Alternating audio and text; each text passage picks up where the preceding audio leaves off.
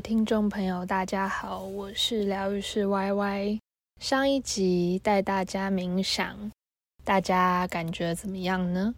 嗯，冥想这件事情很有趣，有的时候我很喜欢旁边有人引导，有的时候又觉得好像那个引导本身的内容并不是重点，好像只是需要旁边有一个陪伴的声音。所以，不管你对冥想是初次体验，还是已经还蛮有经验的，我觉得都可以慢慢的去感觉这种与某一种状态的自己连接、靠近，又好像有时候有点疏离的那种感觉。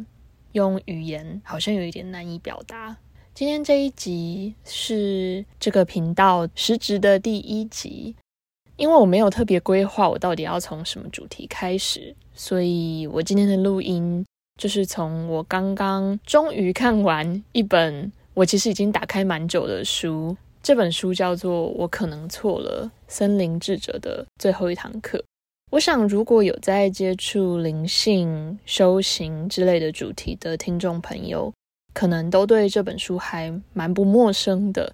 我之所以会听过这本书，是因为。我一直很喜欢曾宝仪的人生藏宝图这个 podcast，我也很喜欢曾宝仪的书。这本书刚好是曾宝仪最近在 Instagram 有推荐的，因为我本来就有大概隔个几个礼拜会买一下中文电子书的习惯，那我就很开心的把它加入我的购物车，然后也很快的就把它打开，但是就是随心情慢慢读。今天刚好读完了。以前读完一本书的时候，我好像会想要马上做笔记，马上摘录金句。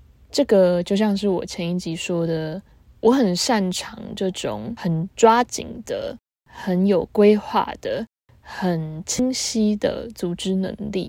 那这一集录音，我就是想要给自己一个机会去感受一下。在能量意识里面，这本书它到底跟我产生了什么样的连接呢？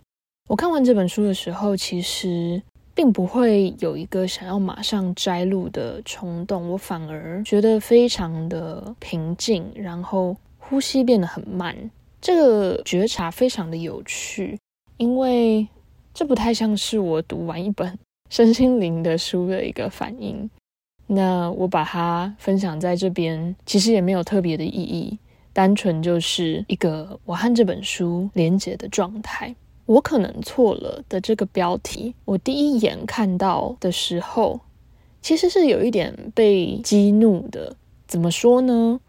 其实我从两年前学习身心灵，或是开始了解一些灵性的语言之后，我一直觉得我好像有两种自己。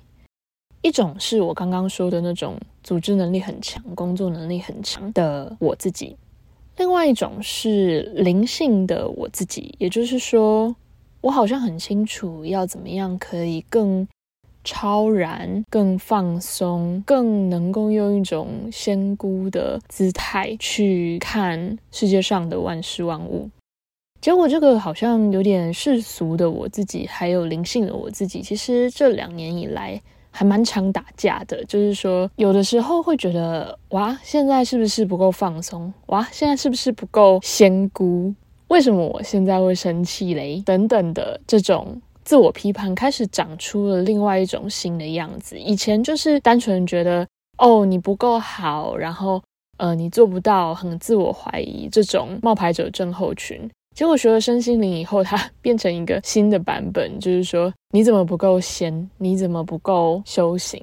所以看到这个，我可能错了五个字。其实我觉得我被激怒的那个第一个反应，其实有一种委屈感，就是哇，我修行到现在，做了这么多冥想，做了这么多的断舍离，人际上也好，物质上也好，精神上也好。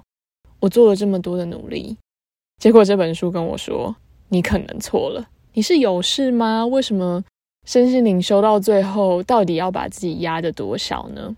但是呢，基于我自己对宝仪姐的爱，我还是 开始看了这本书。这样子很有趣。这本书它的我可能错了，它用的一个比喻是：你可以想象一个握紧的拳头，其实你现在听到我的声音，你可以感受一下你的手。如果你的手掌心是被握得紧紧的，包覆在你的手的正中央，那是一个什么样的感觉？那这个我可能错了这句话，它其实是一个邀请，邀请你可以五只手指头慢慢的、慢慢的用你喜欢的顺序，轻轻的松开，松开了吗？这整个视觉从握紧到松开，其实就是这本书它想要提供的一个提示。它并不是一个解决方式，但是它是一个提示。这本书里面有很多的精彩的金句，还有很感人的一些讨论，而且真的是扣人心弦的那种触动跟启发。我想曾宝仪的 podcast 都讲的比我还要更深入，我这边就不赘述。但我很想要讲在这边，让我自己也记得的一个东西，就是我感觉在这个拳头从握紧到松开的过程中，关键其实不是松本身，而是可能。也就是说，我可能错了。这句话，它其实要给我们的提示是“可能”这两个字。而不是错了，就是我在读这本书前到现在读完了这本书以后，一份新的觉察，就是说我一开始感到有点被激怒，觉得哈，怎么又多了一个我必须做的身心灵功课？那个挫败感其实是来自于好像被指责的这种错误的感觉，但我现在更深的一层看见，其实是这个可能。也就是说，从过去的某个时间的自己到现在的某个时间的自己，这中间，我的确是活出了一个特定的版本、特定的剧本。然而，这个拳头从握紧到松开的视觉感受，其实是让我去看见这个版本啊，它还有很多其他的替代方案。如果这些替代方案一直在我们的身边，而我活出的这个版本只是这千千万万种替代方案的之一，我有一种很神奇的感觉，就是好像我现在所做的一切都变成了确确实实的我自己的选择。这句话，每个人都是有选择的。其实，在众多的身心灵书籍啊、大师啊，真的常常讲，但是我从来没有这么清晰的感受到，好像是自己在一个天然的大自然的森林里面，我可能是一个动物、一个植物、一个小小的、一个大大的东西，任何可能都可以。但是我要长成什么样子？它即便看起来再怎么样的理所当然，再怎么样的被安排好。其实我的选择甚至不用去做，我就只是待着而已。这也是我的选择的一部分。那这一份选择呢？它其实并不是什么固定的、静态的、不能改变的一个动作、一个前行。它其实是一个很柔软的、很千变万化的，而且其实还蛮任性的一种玩乐，一种存在。或者有一些身心灵的学派会说，这是一种成为 just be 的感觉。我自己也还在慢慢的体会。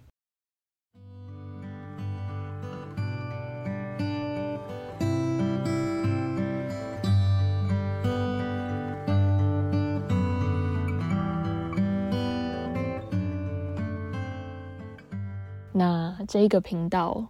起不来，它其实一开始取这个名字是来自我养的三只猫，它的英文名字的各取一个字连起来就叫做起不来。后来很有趣，就是说起不来这三个字，它表达的这个意念啊，其实好像也反映了很多我自己在处于一个无法前进的软烂的生活状态的时候。待在床上，觉得自己应该做什么，可是又没有力气做什么的那个状态，为什么会突然说到起不来的由来呢？这跟我可能错了有什么关系呢？坦白说，我也不知道。但之所以会有起不来这个状态，我们应该每个人都经历过吧？